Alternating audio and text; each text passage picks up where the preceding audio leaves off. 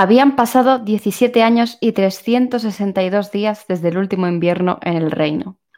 Feire se preguntó si la gente que la rodeaba en la plaza tendría recuerdos de lo que había sido, si las mujeres que se arremangaban bajo el sol aún tenían el impulso de arropar a sus hijos cuando la brisa era más fría que de costumbre, si los comerciantes que escondían su sudor bajo fulares habían olvidado el sonido de las pisadas en la nieve.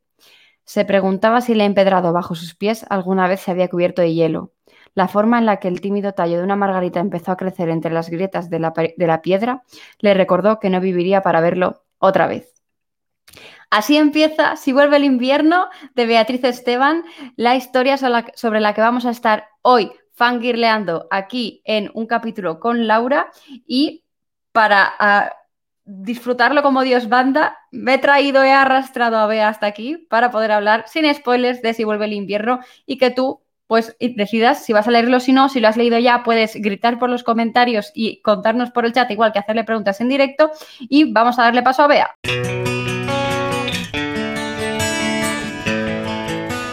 Hola. hola, Bea. Me sale siempre ese hola súper agudo que, evidencia lo entusiasmada que estoy, la ilusión que me hace estar aquí. Pero bueno. Tengo, tenía muchas ganas de traerte aquí, veas más. Cuando te dije, voy a abrirme un podcast para hablar de libros y fangirlear, te dije, ¿puedes venir en algún momento a hablar? Y además no me dijiste voy a abrirme un podcast. La primera conversación es no sé si abrirme un podcast para hablar de libros y fangirlear. Y, yo estaba totalmente dentro de esto. Lo sigo estando, ahora estoy literalmente dentro de esto, así que me hace mucha ilusión estar aquí otra vez. Qué guay. Me hace mucha ilusión porque además es que ya contigo es que estoy súper acostumbrada a que vengas a todas las cosas que tengo y porque además es un honor, es muy fácil hablar contigo. Es más, voy a poner aquí uno de los mensajes que nos dejó una chica, Irene Sánchez, por Instagram para dar fe de que dijo, no es una pregunta, pero qué gusto cuando hacéis cosas juntas, que dos reinas que somos, dice. Eh, yo la verdad es que estoy encantada siempre de que, de que vengas, Bea, me lo paso muy bien contigo. Ya tenemos como Además tenemos esta confianza, como que las cosas fluyen mucho más fácil, ¿no? Y pues nada, es como tener una conversación más, pero a ojos de todo el mundo. Exacto. Es como las presentaciones de antaño, pero un poco más en petit comité, cosa que te quitas un poco de presión. Sí, y además tú ya vienes, vienes de una presentación en Madrid, que tuviste una ah, el, viernes, ¿no? Ayer, ayer, así que ya tengo las respuestas hiper preparadas, bueno, más o menos, porque lo nerviosa que estaba, la verdad, se nota el año y pico de, año y medio, dos años de, de De parada. Este sí, sí. Lo primero que vamos a, hablar es que, eh, bueno, vamos a estar hablando de la última novela tuya que ha salido, que salió el 17, 17 de este, de este mes. Eh, o sea, que está aquí calentito, calentito, que pueda venir gente que lo ha leído, que no lo ha leído, que no le ha dado tiempo, que no le ha dado tiempo, o que, pues a lo mejor solo quiere conocer el libro, a ver qué tal está y después ya decidir si se viene o no a la aventura de Si vuelve el invierno. Yo tuve la suerte de poder leerlo en abril, no sé por qué me dijiste, Laura, en abril o en febrero, ya no me acuerdo cuándo fue, me dijiste, Laura, léelo y dije, gracias, O sea, la respuesta fue gracias. Y, la verdad es que me gustó muchísimo y por eso tenía que traerte aquí para fangirlear ahora que ya todo el mundo puede disfrutar de este libro que además ya lo he dicho en muchos sitios, pero se ha convertido en mi segundo favorito de los tuyos porque es que la hija a Ariel Larue es imposible que alguien la destrone porque la quiero tantísimo que creo que es imposible. Pero bueno, no vamos a centrarnos en que lleva a fuego, porque si no me voy por las ramas. Vamos a centrarnos en si vuelve el invierno. Así que te voy a hacer la pregunta que todo el mundo. Bueno, no, antes de eso, no estoy súper fina, ¿eh? Ya te digo, lo de no prepararme un guion lo llevo mal. Antes, háblanos para la gente que eh, puede que no te conozca, o lo dudo. Cuéntanos tu trayectoria como escritora y cómo has llegado hasta Si vuelve el invierno. Eh, bueno, mi nombre es Beatriz Esteban, soy psicóloga y también soy escritora. Publiqué mi primera novela con 19 años con la editorial Planeta y se titula Seré frágil. Eh, un año después publiqué Aunque lleva fuego, que es el libro del que os ha hablado Laura, con la editorial La Galera, que es mi primera novela más, bueno, todas entrarían dentro del género juvenil adulto, porque los temas que tratan todos tienen en común esa, em, que tratan muchos temas relacionados con la psicología de personajes, con la salud mental, tienen ese puntillo introspectivo, ese es el hilo en común, ¿no? Pero digamos que con fue ya pasé de algo más em, contemporáneo como era Ser Frágil a realismo mágico, juvenil, todo este mundo. Eh, y aunque yo a fuego le siguieron después Presas, Las voces del lago, Donde no haya niebla y cuatro años después mi sexta novela, Si vuelve el invierno, que es la primera novela ilustrada que tengo, cosa que lo hace más especial y seguro que hablaremos también de esto, porque está ilustrada por mi hermana, que también es artista, eh, Patricia Esteban, en redes sociales. Así un poco mm, repaso rápido de, la bibliografía. Yo no sé qué os dan de comer, pero en tu casa sois una familia de artistas todos. Que si tu madre también pinta, que si tu hermana, que si tú. Yo de verdad no tengo ni idea de cómo tiene que ser vivir en un ambiente en el que las artes se viven tanto, se respiran tanto, ¿no? Sí, como el pájaro, que lo único que hace es devolver el, cascabel, pues las demás ahí, ahí estamos. Bueno, pero mira. soy yo, pero bueno, hago otras cosas. y eh, ya que vamos a hablar de si vuelve el invierno, ahí va la pregunta, eh, la que duele a todos, que es que se van a encontrar los lectores dentro de este libro. Bueno, si vuelve el invierno es una historia de fantasía ilustrada, como ya he comentado, con toques mitológicos que cuenta la historia de una joven que tiene el don y la responsabilidad de mantener la primavera en el reino. Lo que pasa es que esta responsabilidad viene con un precio y es que está acompañado de un dolor permanente y continuo cada vez que mantiene, por decirlo así, la primavera eh, a su alrededor. Y hasta ahora la única forma que tenía de aliviar este, este dolor era a través de las piedras preciosas y los minerales que provenían del subreino, que era el reino de los muertos. Eh, pero cuando estas piedras mágicas comienzan a fallar, ellas ven la necesidad de hacer un pacto con el dios de los muertos, que resulta que por, sus características, por quién es ella, lleva siendo su amigo desde prácticamente desde que eran niños, lleva transformándose con ella, creciendo con ella y ahora le ofrece la oportunidad de que la única manera que se le ocurre de eh, desvincularla de ese dolor es convirtiéndola en la reina del subreino, casándose con él. Y ahí es donde comienza nuestra historia. En realidad ahí pasa un poco, pasan varias cosas antes de llegar a ese punto, pero sí, buena, buena introducción. Me la he preparado, como te digo, vengo de la presentación Entonces, ah, bueno, y muy importante, claro, esto es como la presentación inicial de toda la historia, pero eh, aquí un elemento que, bueno, quizás hablamos de esto más adelante, pero a todo esto se le une que la protagonista, Feire, no está sola, sino que tiene a su hermana Amara porque el tema, también te vas a encontrar, ¿no? Los lectores también se van a encontrar mucho el tema de, eh, las hermanas, de la familia, de encontrar esa, esas personas que de verdad sean familia, de poder lidiar con el dolor a través de todo esto y sin olvidar pues obviamente todo el mundo de fantasía y todos los componentes de fantasía y todas las reflexiones acerca de la muerte, de la vida, etcétera, etcétera. Y ya que has mencionado antes que has pasado por una historia más realista, más contemporánea, como es Seré Frágil. Después te pasaste al realismo mágico, que no es contemporánea porque estamos en los años 50 con Aunque llueve fuego y en los 80 con Donde no haya niebla. Luego en las voces, las voces del lago estamos en los 90, creo que era, en el 97 creo que era la historia. Y después Empresas eh, sería actual, creo que no dices ningún año, pero... Sí, son las dos contemporáneas, las dos hermanas contemporáneas total. Y todos los demás tienen elementos de fantasía, sí. ¿Cómo ha sido pasar de eh, este, este tipo de géneros que son que vale, tienen un poquito de magia en el caso de, de, Aunque lleva fuego y donde no haya niebla y las voces del lago, a completamente fantasía, a tope. Pues realmente para mí ha sido una transición muy natural, porque yo lo he comentado varias veces y empecé escribiendo fantasía, como creo que muchas realmente, porque era lo que yo leía con 13, 12 años, ahora lo sigo leyendo, sigue siendo mi género favorito. Entonces mis primeras novelas, que también eran fanfics, eso es otra, pero era todo fantasía. Entonces, em, a mí el hecho de todas las novelas que al final, las novelas que he escrito de contemporánea, Seré frágil y presas, cumplen una función muy específica, porque eran novelas en las que quería hablar de temas que me habían tocado recientemente, como eran los trastornos de la conducta alimentaria y mi experiencia como voluntaria en la cárcel. Entonces, aunque son obras de ficción, tienen, beben mucho de esas experiencias y por eso tienen ese propósito.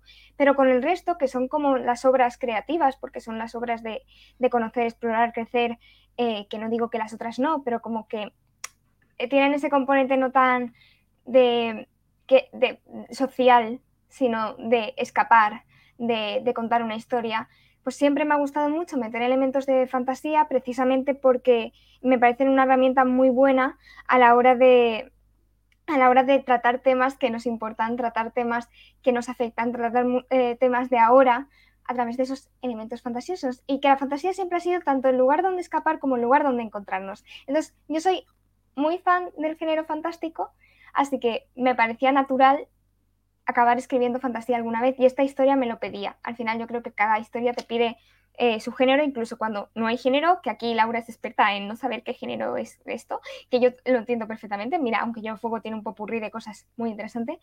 Eh, pero esta sí que tiraría más hacia la fantasía precisamente por el world building, porque, por los elementos fantásticos, porque hay dioses, porque hay leyendas, porque hay magia, porque hay piedras mágicas, eh, porque hay poderes mágicos, obviamente. Pero sí que diría que es una fantasía más light, ¿no? Porque la historia, aunque tiene todos estos componentes de fondo, al final el peso de la historia está en los personajes, está en lo que les ocurre a ellos, eh, más que explorar el mundo.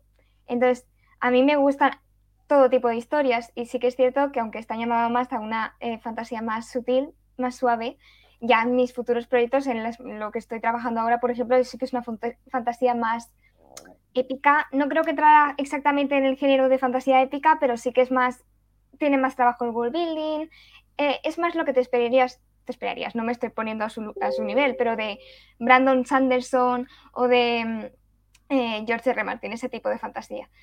No estoy a su nivel, pero para que nos entendamos. Entonces, para mí es lo que digo, la gente sí que se ha sorprendido porque es verdad como que al ver mis novelas publicadas está ese pupurrí de todas al final son en el mundo real, eso 100%, aunque tengan elementos mágicos, pero para mí era muy natural, porque siempre ha estado ese elemento ahí y siempre ha estado esas ganas y esa ilusión por trabajar la fantasía y ese amor por la fantasía ahí. Así que eso. Qué guay. Y además, eh, una, eh, a mí es que leerte en fantasía, para mí fue como eh, súper, a ver, no raro, pero sí que es verdad que chocante, ¿no? Porque lo que dices, tú has estado escribiendo antes fantasía, tú has crecido escribiendo fantasía, pero yo estaba acostumbrada a leer lo que tienes publicado. Y, leer Si vuelve el invierno fue como un wow, ¿no? O sea, el Bea también puede hacer esto. Que dices, es que Bea te da mil patadas a todo escribiendo, pero es aún, toma, también te saca la fantasía y te, y te da toda, toda la patada también en eso, ¿no? La verdad es que eh, a mí me encantó, o sea, es que si no, no te hubiera traído, ya para empezar, por mucho que nos llevemos bien, yo solo traigo a gente que me gustan los libros que estoy leyendo y eh, de verdad me gustó muchísimo tanto la idea base sobre la que cimientas toda la historia, porque aunque no la hayas mencionado, sí que bebes un poco de Hades y Perséfone. De, ah, sí, no mencionado se me ha ido la cabeza. Bueno, no pasa nada. Sí, sí exacto, sigue. o sea, ahora aquí vamos a ver como una reinterpretación, aunque no sea exactamente eh, el mito de Hades y Perséfone, lo tenemos como base, sobre todo en la parte esa del matrimonio, el reino y el subreino, que en este caso es el inframundo y demás.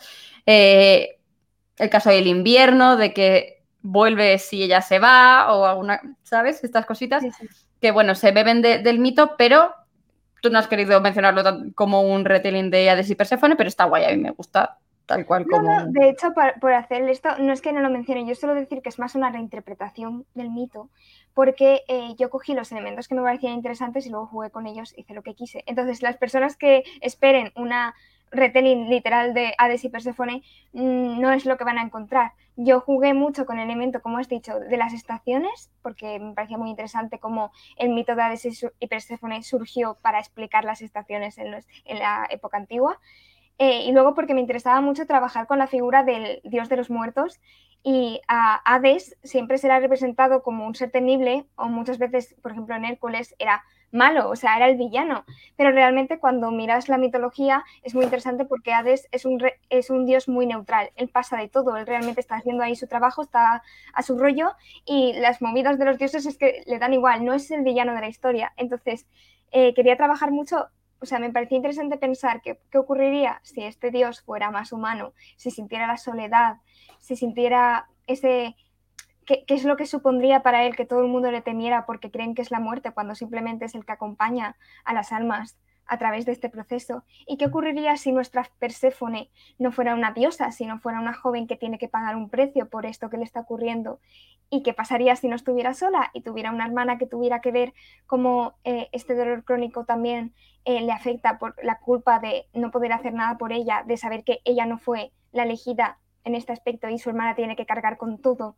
Em, y esas fueron las preguntas que surgieron y que hicieron que fuera un poco em, modificando el mito original hasta que, O sea, que mm, trocitos.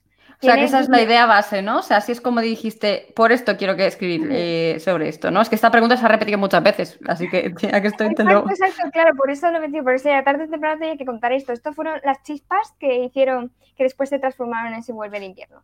Hablar del dolor crónico, de las estaciones, del dios de la muerte y utilizar como base cositas del mito de Hades y Perséfone que a mí me, me- me resultaban llamativas, como la boda. Por el chat, Pirra nos pone, ¿qué elementos de psicología has metido en esta novela? Mira, eh, me, eh, me hace mucha gracia porque siempre me hacen esta pregunta, ya se esperan, ¿no? El, el componente psicológico. Y claro, yo me doy cuenta de eh, algo muy bonito, me parece a mí muy bonito, y es que mis novelas reflejan mucho, al final, las fases vitales por las que voy pasando. Y mis primeras novelas tienen un enfoque súper marcado de si quieres saber más cosas de psicología, te vas a encontrar ahí enfermedades mentales, te vas a encontrar tratamiento de estos problemas, ansiedad, depresión, muchas cosas. Pero conforme, también conforme yo he crecido y he estudiado eh, y he crecido como psicóloga también, una parte que me ha llamado mucho la atención ya no solo hablar de la enfermedad mental, sino todo lo que engloba la psicología, que me parecía hacer- bien hacer este prefacio para entender esta pregunta mejor. eh, Porque sé que Pirra, que me lo contesta, es psicóloga, eh, que me lo pregunta es psicóloga también, entonces sabe por dónde, eh, sabe lo que está preguntando. Pero, eh, pues eso, quería una. Ahora me interesa más la psicología en su amplitud, que tiene muchas más variantes y no, no tenemos que irnos siempre a lo más extremo cuando algo ya está funcionando mal. De hecho, hay una variante muy bonita de la psicología, que es la psicología positiva, que es, que es, no- que es lo que nos fortalece, que es lo que nos hace crecer, que es lo que nos hace felices. Que eso también se puede trabajar mucho a través de la literatura, ¿no? Queremos, al final, esperamos que algunos de nuestros personajes sean felices. Ido muy Bueno, pero bueno, siempre es un buen modelo y un buen reflejo ver estas cosas.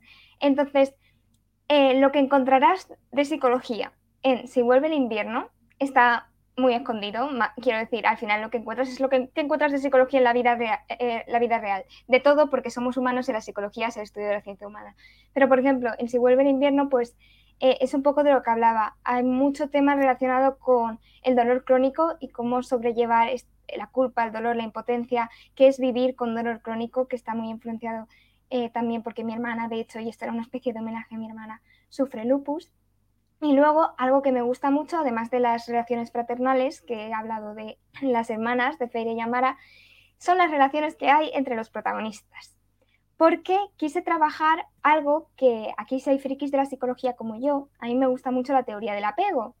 La teoría del apego explica cómo nuestra, cosas, nuestra infancia básicamente eh, puede repercutir en cómo vemos el mundo y cómo vemos a la gente cuando somos adultos. Entonces, quería hablar de la soledad de mi dios de la muerte particular, de Haran. Eh, quería hablar de la carga y de la responsabilidad de Feire y de cómo crecer así les había impactado en cómo eran ellos, en, cómo veían el mundo, en cómo creían en sí mismos y cómo se impactaba también en cómo se relacionaban entre ellos. Y que quizás no buscaban, o sea, no tenían patrones demasiado sanos de lo que eran las relaciones porque no, no sabían, no tenían modelos de lo que era una relación sana. Los dos, aunque tenían buenas intenciones, esas buenas intenciones podían provocar malos resultados porque necesitaban algo siempre de la otra persona. Estos son algunos de los temas que puedes encontrar en Si vuelve el invierno. Como digo, ya no hablo obviamente de enfermedades mentales ni eh, temas así, es fantasía también, que no quiere decir que no las pueda incluir, obviamente, pero está más escondido todo. Entonces, a mí como ya es natural, como soy psicóloga, ya me sale de forma natural hacer mucho hincapié en la psicología de los personajes, entonces sé sacar temas, ¿no? De si me dices qué temas hay de psicología en esta novela, en cualquier novela, ya no hablo solo de las mías, sé sacarte porque es mi trabajo, pero eh, eso es lo que diría que hay más en Si vuelve el invierno. Qué guay. Es más, Pirra ha dicho qué chulo en el chat, ¿no?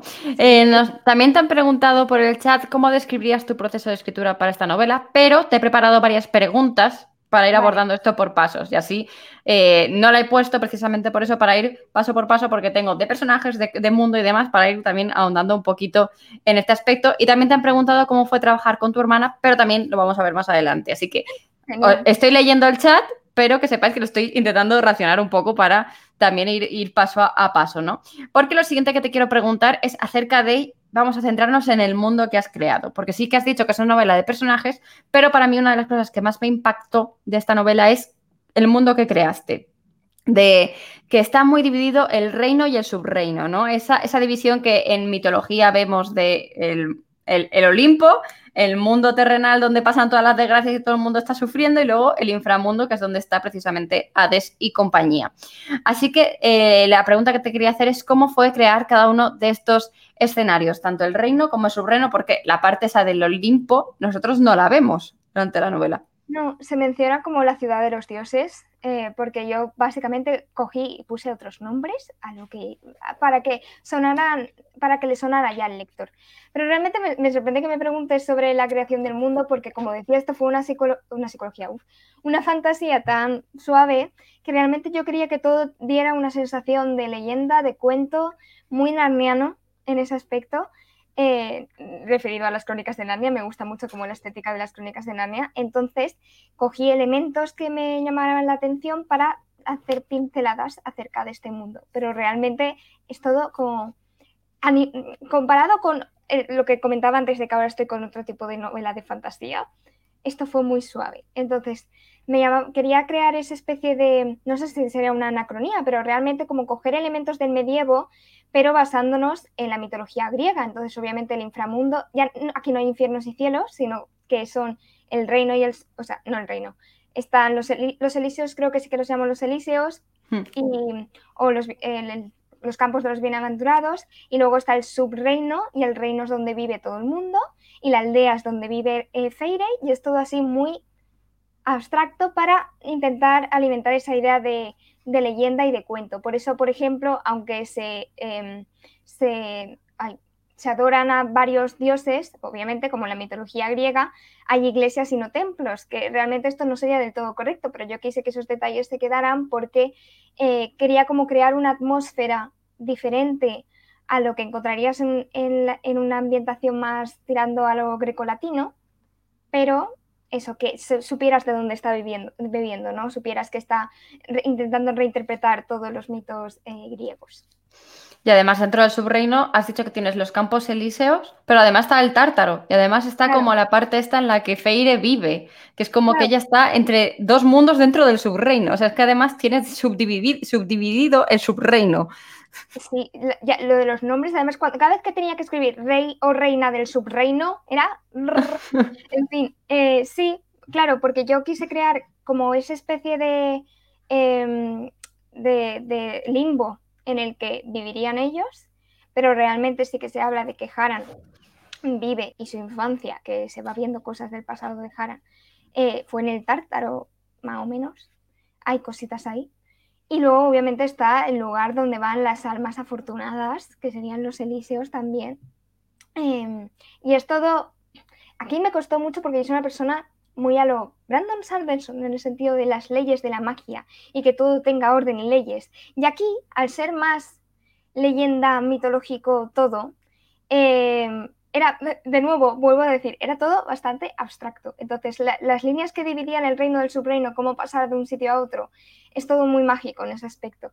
Pero también quería crear esa idea de que el subreino en sí era una especie de, eh, bola de cristal, una bola em, de nieve de estas, como que estabas encerrado en eso y de hecho ahí no pasa el tiempo, es siempre como un crepúsculo y esto lo, lo comenta Feire cuando está en el subreino, no creo que sea spoiler que mm, acaba, obviamente, es el mito, vale. pues cuando está ahí como que siempre es constantemente de noche y está rodeada de almas, que eso también es algo interesante porque van pululando por ahí. Eh, también encontramos al perro de tres cabezas que aquí está un poco cambiado también. Es monísimo. O sea, yo me imaginaba un perrito ahí súper chiquitito y súper mono, adorable. ¿Hay, al final hay ilustración? No, del perrito no. Ah. Pero hay de, de, La Gruta, que es un sitio muy importante en la novela también. Eh, en el subreino. Y, y, justo me gustaba mucho la ambientación porque creía que también era muy ilustrable. Y cuando supe que Patri iba a ilustrar la novela, pues pensé que eh, esta era la novela que necesitaba ilustrar. Totalmente. Eh, has estado hablando de, del tema de las iglesias en lugar de templos. Hemos estado hablando del tema de los dioses, del tártaro, los elíseos, etc. ¿Cómo fue el proceso de adaptar algo tan conocido como la mitología griega a tu propio estilo? Em, honestamente, no sé si va a decepcionar esta una pregunta por lo que decía de reinterpretación, o sea, la respuesta porque decía, es una reinterpretación, porque yo tenía muy claro que quería basarme en los mitos, pero luego hacer lo, que quisiera. Entonces, puede ser, yo he visto gente que, esto le o sea, muy fan de la mitología griega, que esto le ha encantado porque al final entienden que es una reinterpretación. No sé si habrá gente como que se ofenda porque no esté todo exactamente igual, pero es que si nos ponemos exactamente igual, tenían que ser primos o sobrinos o unas relaciones muy extrañas. Entonces, yo aquí me tomé mis licencias. Eh, entonces, claro, de la mitología griega cogí las cosas más básicas, además cogí las más claras. Sí que me pareció muy interesante un dato que es base y que yo no conocía, entonces creo que no se conoce tanto, que es el hecho de que eh, Hades, el dios del inframundo, es también el dios de todo lo subterráneo.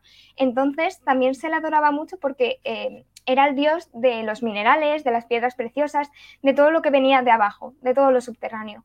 Y de hecho, esto fue una pieza clave a la hora de editar la novela, porque la primera versión de la novela, todo lo relacionado con las piedras y cómo almacenaban el poder de Feire, eh, que está muy asociado con el subreino precisamente porque ella es como si muriera un poquito más cada vez que da vida a través, que da primavera a otros. Em, todo eso surgió de ver que nunca se hablaba de que Hades también era el dios de los minerales y de la riqueza de la tierra. Entonces la gente quería que su tierra fuera rica y que diera fruto y entonces adoraban a, Hades en ese aspecto. Y eso fue lo que más adapté. ¿Cómo fue crear a Feire y a su hermana, que nunca me acuerdo de su nombre? Amara. Lo tengo puesto como y a su hermana. Em, pues para mí era muy importante que existieran estas dos hermanas y que se les diera protagonismo. Sí que es verdad que obviamente como, como al final la premisa del libro es eh, la reinterpretación de Hades y Persephone parece que sean solo ellos dos, pero la historia tiene muchísimo eh, protagonismo las hermanas. De hecho, hay tres puntos de vista y son a Feire, Haran y Amara. Em, entonces, yo tenía claro, mm, también me gustó mucho porque durante el proceso de edición del que he hablado antes, le di este tercer punto de vista a Mara, porque no me parecía que hablara suficiente de las... O sea, quería que fuera un homenaje también a las hermanas, precisamente por estar trabajando esta novela con mi hermana, y sentía que la voz de Amara también necesitaba escucharse y necesitaba tener ese papel activo que veréis a lo largo de la historia también, que al principio no estaba toda esa trama eh, de ella en el reino. Y claro, em, está muy basada, no voy, a, mentir, en la relación que tenemos mi hermana y yo ellas son sus propios personajes, porque al final es que ni aunque los escritores quisiéramos copiar y pegar una persona eh, en un personaje cuando dicen, te has inspirado en mí para este personaje, no se puede hacer eso, eres demasiado complejo, tendría que ser un cumplido para ti que ningún personaje vas a ser tú, amigo, lo siento. Entonces, obviamente tienen dinámicas que sí que se parecen mucho a nosotras dos y quería reflejarlas porque son las cosas buenas, vaya, que, yo adoro de mi hermana y de nuestra relación y que me parecen tan bonitas y que quería que fueran un homenaje. Sí que es cierto que Amara es más como mi hermana, más hecha para adelante. Eh, y Feire, más retraída, más cansada de la vida, la verdad, es un poco más como yo. Entonces, lo, que pasa es que Feire aquí es la que tiene eh, la enfermedad crónica que bueno, aquí como anécdota, mi hermana siempre me dice que, yo estaría hecha polvo, hecha una meba si fuera yo la que tiene, porque ella tiene lupus, tiene la enfermedad crónica, que es lo que hizo que quisiera hablar de todo esto en la historia. Y ella siempre me dice que si yo fuera la que tuviera lupus es que no aguantaría ni un día de lo quejica que soy. Y tienen razón, o sea, yo ya no estaría aquí si, si fuera, si por estrés tuviera que ser. Eh, y esas dinámicas están un poco cambiadas ¿no? Eh, en la novela. Entonces fue fácil crearlas porque, como todos mis personajes, creo que van ganando fuerza y voz a lo largo de la historia. Em, así que básicamente solo hice esas pequeñas pinceladas. En mi cabeza tenía las voces bastante claras. Yo creo que no hubiera sido tan quejica porque al final si naces con ello, te naces ya, te habitúas a, ello, no, serías tan quejica yo creo, ¿no? Después de estar eh, sufriendo la, enfermedad en tu, en tu piel. Bueno, claro, en el caso de Feire sí. El caso de mi hermana, como curiosidad, fue a los 14 años, entonces ah. tampoco vino desde siempre. Ah, vale. Eh, pero ya, como sabe que el estrés le estresa, vaya, el estrés no le estresa, el estrés puede afectar a, su enfermedad. Vive tan chill, la admiro tanto por ella. Todas deberíamos de ser un poco más como Patri. sí, la verdad que sí. Patri, si nos estás escuchando, todos deberíamos ser un poco más como tú. en general. Por el chat nos han puesto una pregunta súper larga, que no sé si voy a no va a caber en pantalla, así que te la voy a leer y después intento ponerla. Dice, al principio de la historia se me ha venido a la cabeza el mundo de Frozen, por el hecho de que en esa película Elsa tiene que mantener el invierno y se envuelve el invierno la primavera. ¿Habías pensado en ello? Has dicho que te gusta mucho el mundo de Narnia, pero en Frozen es posible que también te hayas inspirado o ha sido casualidad. No, ha sido, pues ha sido casualidad. La verdad es que no... Frozen la vi una vez cuando salió y luego ya nomás ni me acordaba de que está manteniendo el invierno no sé si mantiene, bueno, claro, pero ella mantiene como es como es la culpable. Entonces aquí es otro rollo. Aquí es como que Feire tiene la obligación moral porque han descubierto que esta chiquilla puede prevenir que, venga el invierno, que sea siempre primavera, vamos a eh, usarla de mala manera. Este es un tema que se ve mucho a lo largo de la novela, no es algo... Ella está haciendo algo bueno a costa del dolor que sufre y a la gente le da igual, pero ella siente que tiene la responsabilidad porque no puede decepcionar a su pueblo entonces, ese, creo que ahí es donde se diferencia bastante de, Elsa. Sí, la verdad es que sí que se ven las diferencias ahí, aunque la premisa pueda ser sí, porque parecida. Estaciones, es que al mm. final me mucho trabajar con eso, Disney lo sabe. Totalmente. Eh, ya que has hablado de hermanas, ahora sí, ¿cómo fue trabajar con ella en este libro? Muy divertido, la verdad. Eh, muy divertido, muy caótico. Eh, cuando me lo presentaron ayer en la, en, la, en la, presentación de ayer me hicieron esta pregunta y claro, la, empezaron diciendo que cuando trabajabas con una ilustradora pues era muy importante conectar con esa ilustradora, que supiera a qué te referías. Aquí, como está la confianza, vamos, qué confianza, es otro nivel de confianza. Em, fue un poco, haz lo que quieras, Patri, yo te doy las pautas y tú haz lo que mm, te doy libertad porque también quiero que esta novela, novela, sea tuya. Entonces, yo decidí, junto con mi editora, las ilustraciones que queríamos trabajar. Es gracioso porque eh, por los, el timing ¿no? y el tiempo eh, en lo que tenía que entregarse cada cosa, pues a mi hermana, en el momento de ilustrar algunas ilustraciones, vaya, eh, todavía no había llegado esa parte del libro. Y cuando le contaba, mira, tienes que poner este personaje en esta situación porque le está pasando esto mientras el otro está haciendo esto, decía, vea, ¿qué has hecho? ¿Qué has hecho? Que, te mato, pero bueno, no pasa nada. Ella ahora tiene como fragmentos de lo que va a ocurrir porque los ha ilustrado y tiene que hacer eh, conexiones. Y luego fue también muy divertido porque para usar referencias eh, muchas veces no es fácil encontrar ciertas posturas o ciertas situaciones, eh, crearlas de cero desde tu cabeza. Los artistas utilizan muchas referencias y en casa utilizamos, utilizábamos fotos nos hacíamos fotos de lo que iba a ser la ilustración para que ella lo usiera de, base, sobre todo a nivel de anatomía, de perspectiva, de estas cosas.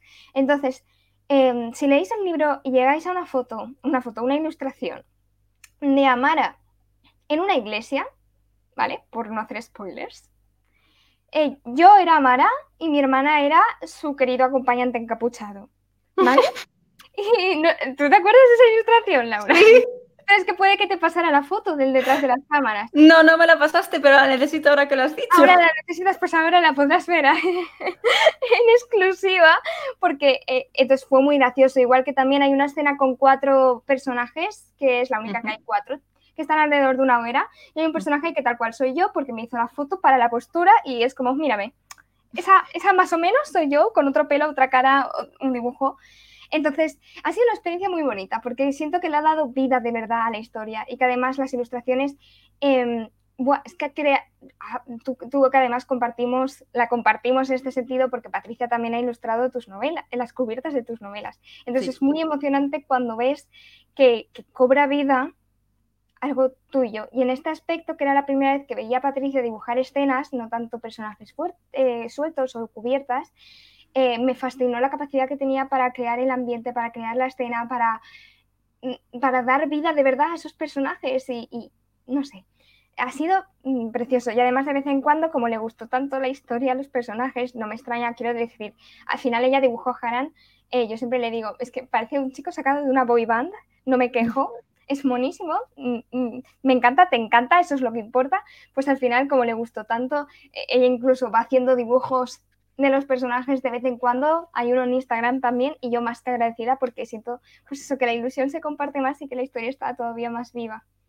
Yo es que flipé cuando, eso, no había visto nunca una ilustración de, escena de tu hermana y me enseñaste una y dije, ¿me estás diciendo que esto lo ha hecho Patri? O sea, quiero decir, para empezar, esto ya se lo dije a ella en persona y dije, lo del blanco y negro tiene que ser una paja de, la leche. O sea, a mí lo de que, sobre todo porque yo pensaba, ¿no? Pues piensas cómo son los colores eh, bases, o sea, de cómo está eh, coloreada la imagen y después ya lo, pasas al blanco y negro, no sé, yo esa era mi manera de, concebir. Y cuando me dice, ¿qué va? Yo trabajo con los colores, o sea, con el blanco y negro y ya voy poniendo, digo, bueno, pues si es castaña, será un gris más clarito, un gris más oscuro y en plan de su cabeza va a otro nivel.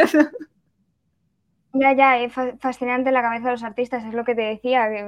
algún día la, tienes, no, a un capítulo con Laura no pega tanto, pero la tienes que traer para que nos cuente un poco, porque vamos.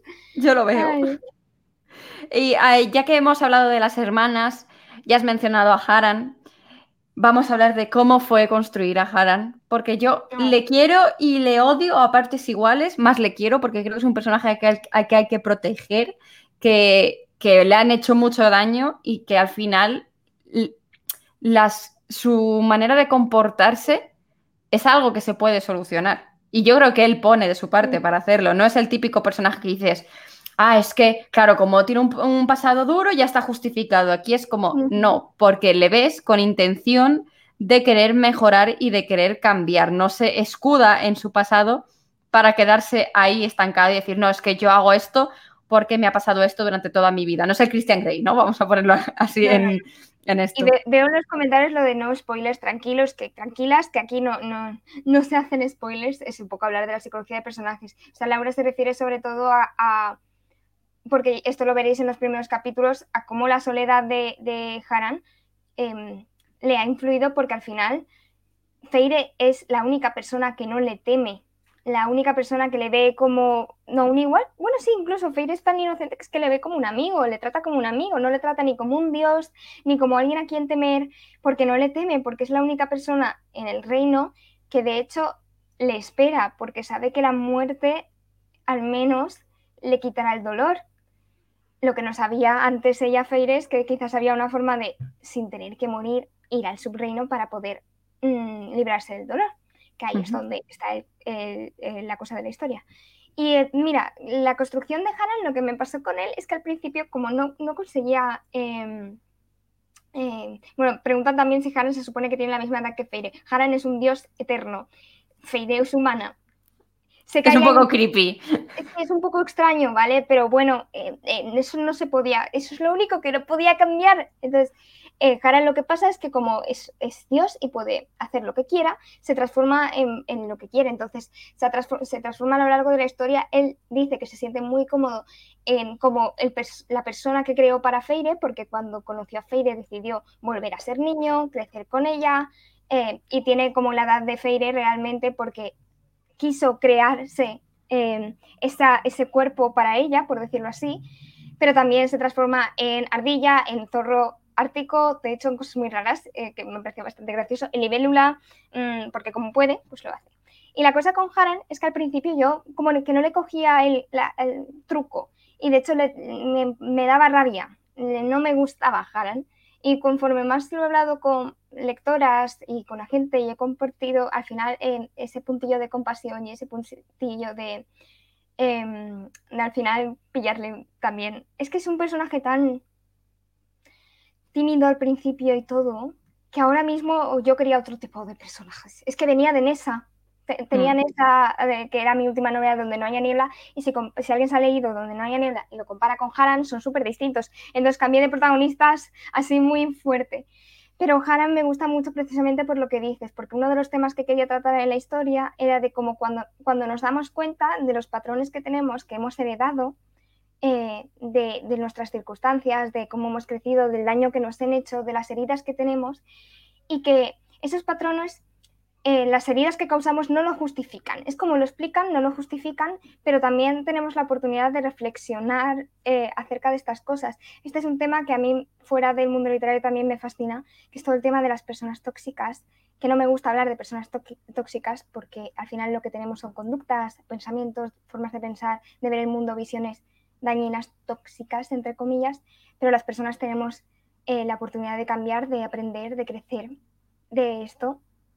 Todos, nadie nos libramos de alguna vez hacer daño a alguien, incluso las buenas intenciones pueden crear esos malos resultados. Y esto, esta moralidad, ¿no? este este plano gris, era lo que me apetecía mucho trabajar tanto con Haran como con Feire, porque los dos en algún momento hacen daño a alguien y, los dos se dan cuenta de que hacen daño a alguien cuando querían todo lo contrario, querían que todos estuvieran bien y todos hemos estado en esa situación de, de intentar estar todos bien y darnos cuenta de que en el fondo nos estamos haciendo daño.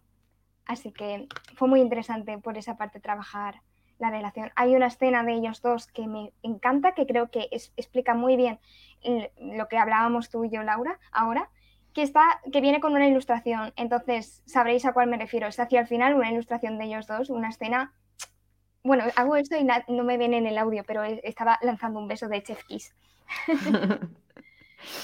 ya nos has mencionado y hemos hablado de que eh, has tenido que incorporar algunos aspectos después del primer borrador, porque ¿qué pasó con ese primer borrador? No te ah, le faltaba algo, ¿no? Yo es que ya leí el final, entonces le faltaba algo a ese, primer borrador que hiciera clic del todo, ¿no? Y ahí es donde empieza el proceso de reescritura, que es donde ya metes el tema de las gemas, las piedras preciosas, ¿no? las piedrecillas. ¿Cuánto ha cambiado la historia desde ese primer borrador? Una barbaridad, una barbaridad. O sea, para haceros una idea, yo eh, añadí 40.000 palabras que creo que fácilmente serían 100, sí, es la cara de Laura, fácilmente serían 100, no sé si serían 100 páginas o así, o 90, o bastante tocho. Porque, claro, como iba a ser ilustrado, querían que fuera una novela corta.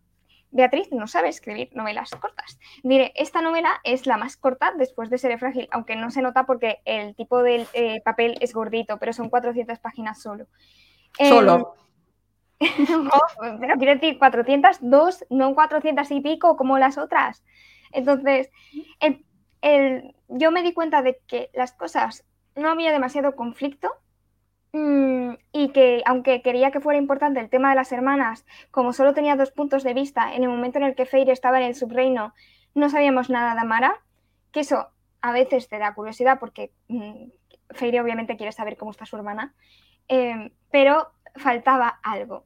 Entonces eh, lo hablé mucho con mis betas. En ese momento, una de ellas fue la que me dijo lo de Mm, bueno, vamos a hablar de Hades, vamos a ver qué podemos tirar, vamos a ver cómo puede ser todo, toda, em, toda la estancia en el subreino, cómo podemos explicar esto que, está, que ocurre después, que es una parte importante de la trama. Em, y entonces vimos lo de los minerales. Entonces tuve que reescribir la historia, que, eh, bueno, sí, claro, 40.000 palabras, añadiendo todo el tema de los minerales y añadiendo todo lo que pasaba con Amara, que tiene otra subtrama también muy interesante, eh, mientras ella estaba abajo y me quedé mucho más satisfecha porque realmente esto fue eh, un capricho, entre comillas, mío. Yo había entregado la novela a la editora y la editora le había dado el visto, bueno, me había dicho cambiar esta escena y, esta, y ya está. Y yo dije, no, pero es que le falta algo más. Me parece que falta algo importante aquí, que le dé un poco más, que lo deje más redondo, que lo deje más completo. Y di con esa cosa. Yo me acuerdo que fue lo que más me llamó la atención, que además creo que fue lo primero que te comenté, en plan de, ¿esto de las piedras? O sea, es que no me... Claro, yo tampoco te había preguntado qué había más allá de que era de si Persephone y poco más sabía, ¿no? O sea, quiero decir, fui de lleno sin saber absolutamente nada. Y yo eh, flipé con esa primera parte porque desde el minuto uno ya te hablan del taller de, minerales, de que toda su familia está volcada en eso, que además de ayudar a Feire, pues también se sacan unos dinerillos, ¿no? Con, esa parte. Y yo, o sea, mis dieces, me, gustó muchísimo eh, toda la parte añadida de los minerales. Y Pirra te pregunta por el chat si tuviste ganas de mandar ese primer borrador a un cajón. Pues la verdad es que sí, sí. Y sabes lo que pasa, o sea, yo estaba muy frustrada y con mucho miedo y con mucho síndrome de impostor, porque esto lo hablé en, una de en, la presentación también. Y es que esta era la primera novela que tenía con deadline. Era la primera novela con fecha de entrega que tenía que entregar sin o sea que ya sabía que se iba a publicar sin estar de todo terminada, cosa que me daba bastante vértigo. A día de hoy em, prefiero trabajar en mi novela a mi ritmo, em, sin presiones, sabiendo que si al final no estoy contenta con el resultado se puede ir a un cajón y ya está y nunca ver la luz.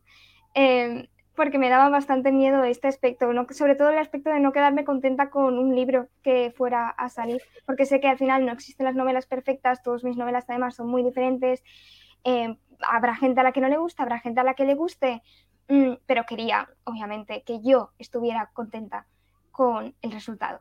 Entonces, para mí eso era muy importante. De hecho, entré un poco en pánico cuando la editora me dio el visto bueno, porque yo sentía que fallaba algo, pero no le podía poner nombre. Eh, y entonces, cuando acudí a otras personas para que me dijeran, por favor, decidme qué es lo que está fallando, ya lo que no le puedo poner nombre, cómo puedo mejorar esto.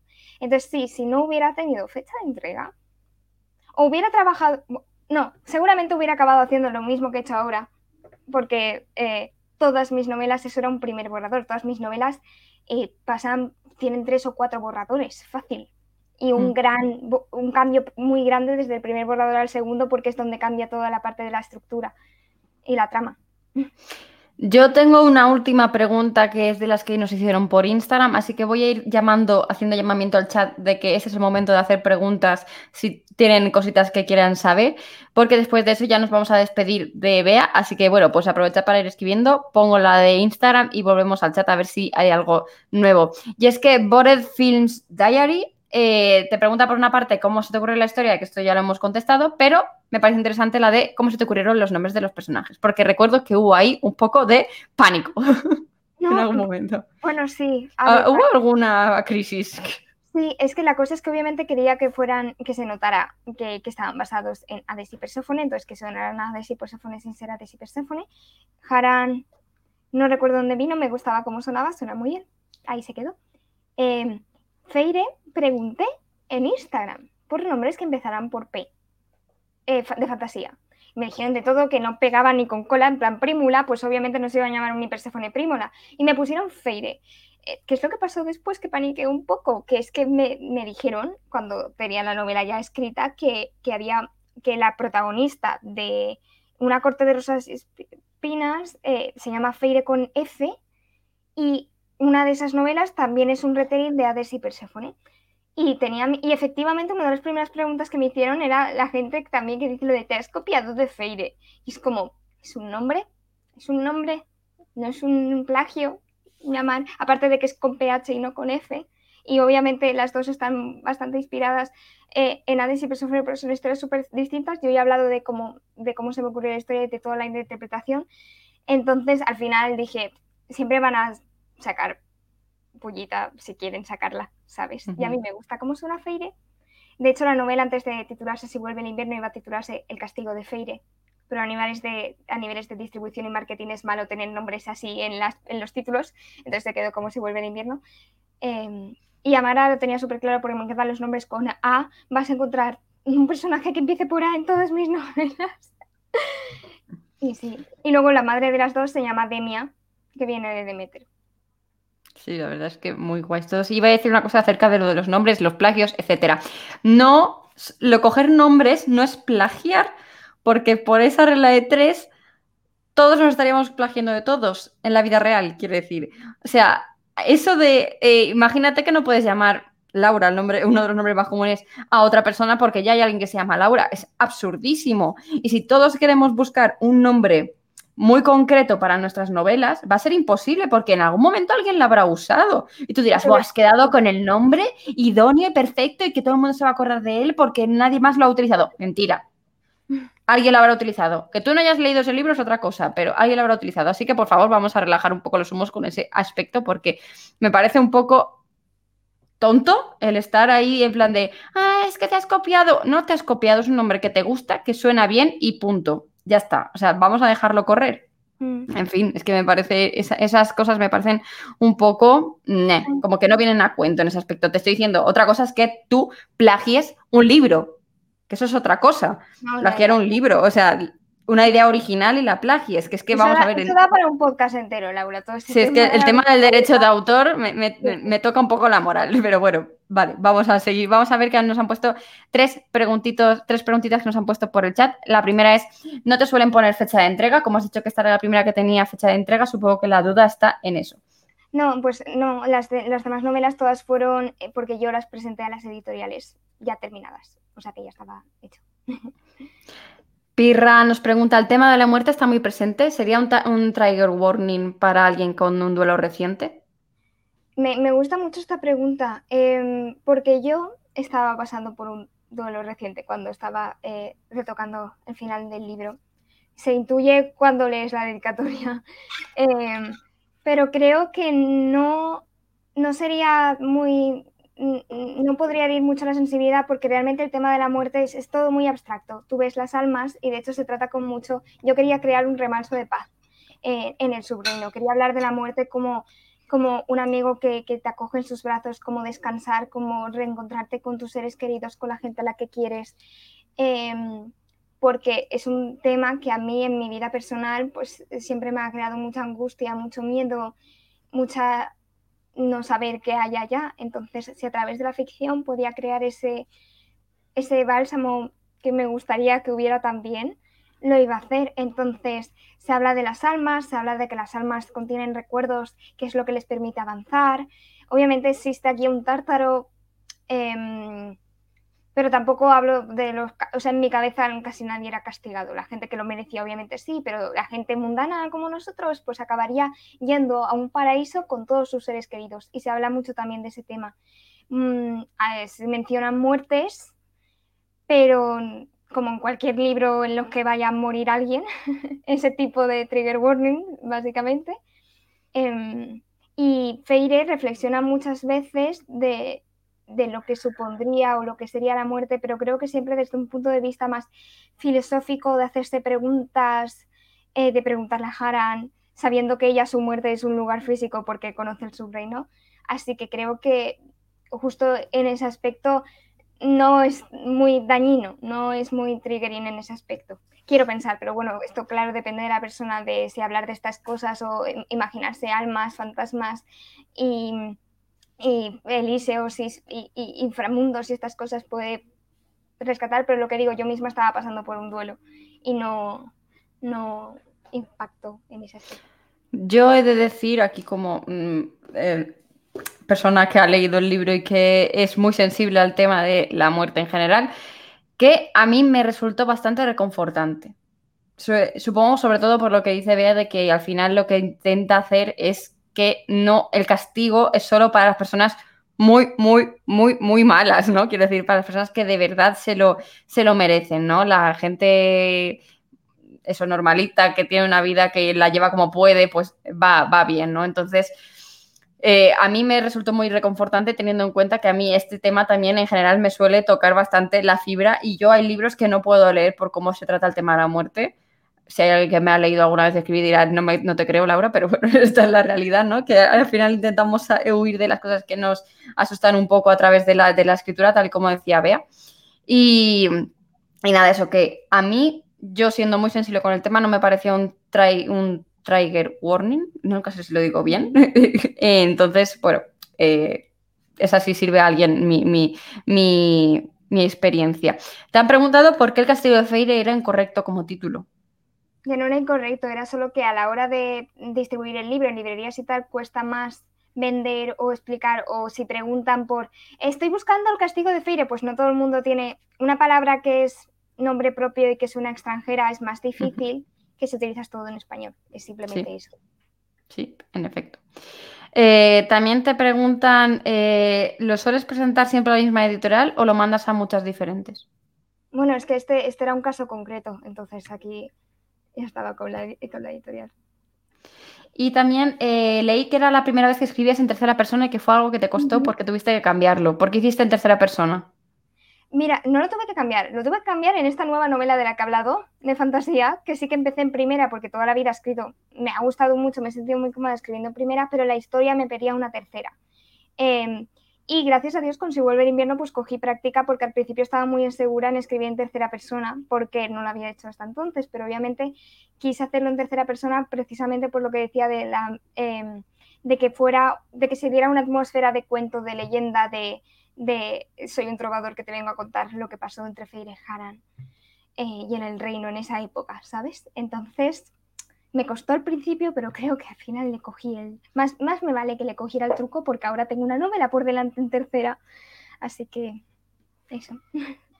Yo te vi bastante bien, a mí me gustó. ¿eh? O sea, yo estoy acostumbrada a leerte mucho en primera, pero, pero me gustó cómo te desenvolviste en la tercera persona, a pesar de que sabía que podías estar un poco ahí. No incómoda, pero si fuera de tu zona de confort, ¿no? claro, al final tienes que adaptarte. Eh, realmente, si sabes escribir la, la tercera persona con puntos de vista es una primera persona mm, encubierta. Más amplia. La- Mm. Claro, exacto, más amplia de hecho. Entonces da mucha libertad. A mí me gusta mucho ahora. Me he quedado a gusto. Yo es la que más disfruto, la verdad. Y eso, y ahora que me he pasado a la primera persona en una de las historias, estoy como, "Arr, qué mal se me da. Pero bueno. Bueno, pues ya está. Todas las preguntas que yo te quería hacer, vea las que teníamos por Instagram y las del chat. Eh, vamos a cerrar el episodio como hacemos siempre, ya que esto se llama un capítulo con Laura. Vamos a aprovechar que tiene, vea el libro físico, yo me lo leí en digital, todavía no ha llegado a mi ejemplar, estoy enfadada, pero bueno, no pasa nada. Para que eh, nos digan una página de dónde empieza y dónde acaba. Por favor, nos bajamos la última página para evitar spoilers masivos del final y que Bea nos lea un párrafo de Acaba los que dice. En la 403. O sea, Sin, que- sin agradecimientos, que no, no me. Ah, claro, sin agradecimientos. Ah, vale. Pues eh, a ver si hay alguien por el chat que dice alguna paginita para poder leer y si no, pues yo te digo una al azar para, para poder, eso, leer un, un párrafo 26. porque 26. han dicho 26 por el cumple de Patrick, qué bonito. Mm. Ah, ah, me gusta, voy a poner la primera, la que aparece nada más de empezar, porque lo dice Haran. Eh, nunca he visto a nadie que se alegre menos de cumplir años y he visto a muchos quejarse de no poder hacerlo, eso te lo aseguro. Escuchó su voz primero en la brisa y su risa después muy cerca de ella. Sabes que Amara lleva un rato buscándote, ¿verdad? Es la primera vez que aparece Haran, esa frase. Muy bien, esta elección. Eh, además, que, qué curiosidad, que día 26 es el cumpleaños de tu hermana, se abre el cumpleaños. Ahí, Es esto ni, ni he hecho aposta, ¿eh? Es verdad, nunca he visto a nadie que se alegre menos de cumplir años. Es el cumple de, de Feire en el primer, segundo capítulo o así. Sí, está al principio de todo. Eh, dice Pirra, yo usando diminutivos como si la conociera. Bueno, todo el mundo la llamamos Patri, igual que a Bea, todo el mundo la llamamos Bea. Claro, claro.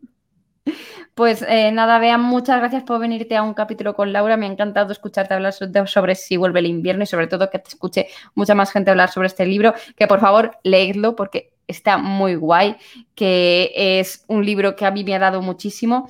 Y por supuesto, pues eh, eso, que si te gusta la fantasía, si te gustan así los mitos clásicos, sin llegar a la obsesión masiva, porque a lo mejor ahí te puedes eh, decir, pues bueno, no está exactamente, pero te, va, te puede gustar. Y también si te gusta ver las relaciones sociales desde otro punto de vista diferente, porque se abarcan temas guays que yo creo que pueden gustarte en, en esta historia. Y dice, eh, Fantasy te dice, yo estaba leyéndolo antes de conectarme y me encanta, así que, bueno, pues ahora ya vas a hacer el maratón. Te estabas leyendo, te has parado y ahora vuelves a leer otra vez. Te dicen también que ojalá llegue por Ecuador el libro que me ha llamado bastante la atención. Bueno, eso dependerá, supongo, que de Ujú. la editorial, así que bueno, eso va por allí. Qué guay. Y también te dicen que no acostumbra a leer fantasía, pero con los otros cinco libros tenía que darte la oportunidad. Y es que al final, Bea nunca decepciona, yo creo, bueno, al menos a mí, yo que creo que me falta uno por leer, que es donde no haya niebla, que lo tengo ahí aún por leer. Así que, bueno, yo, Bea, tengo la suerte de que es amiga y además es una de mis escritoras fa- eh, favoritas de la vida y pues para mí es maravilloso tenerla en todas partes y poder compartir con ella este sendero de la escritura. Y, y nada más, Bea, muchas gracias de verdad. Gracias a ti, que me encanta estar aquí, ya lo sabes, está en todas partes, yo, yo me meto donde sea. Todo lo que haga Laura, su fan número uno, ahí estoy. Qué mona eres. Y nada, eh, gente del chat, muchas gracias por estar ahí durante todo el directo. Y recordad que, bueno, eh, en el futuro seguiremos trayendo a más escritoras a un capítulo con Laura para fangirlar de sus libros. Y además, de vez en cuando, a lo mejor aparezco yo sola, sin directo por Twitch, para contar cositas. Así que, bueno, no nos perdamos la parte del podcast que está en Spotify, en iBox y en Apple Podcast. Y que te espero por aquí en un próximo capítulo con Laura. Adiós.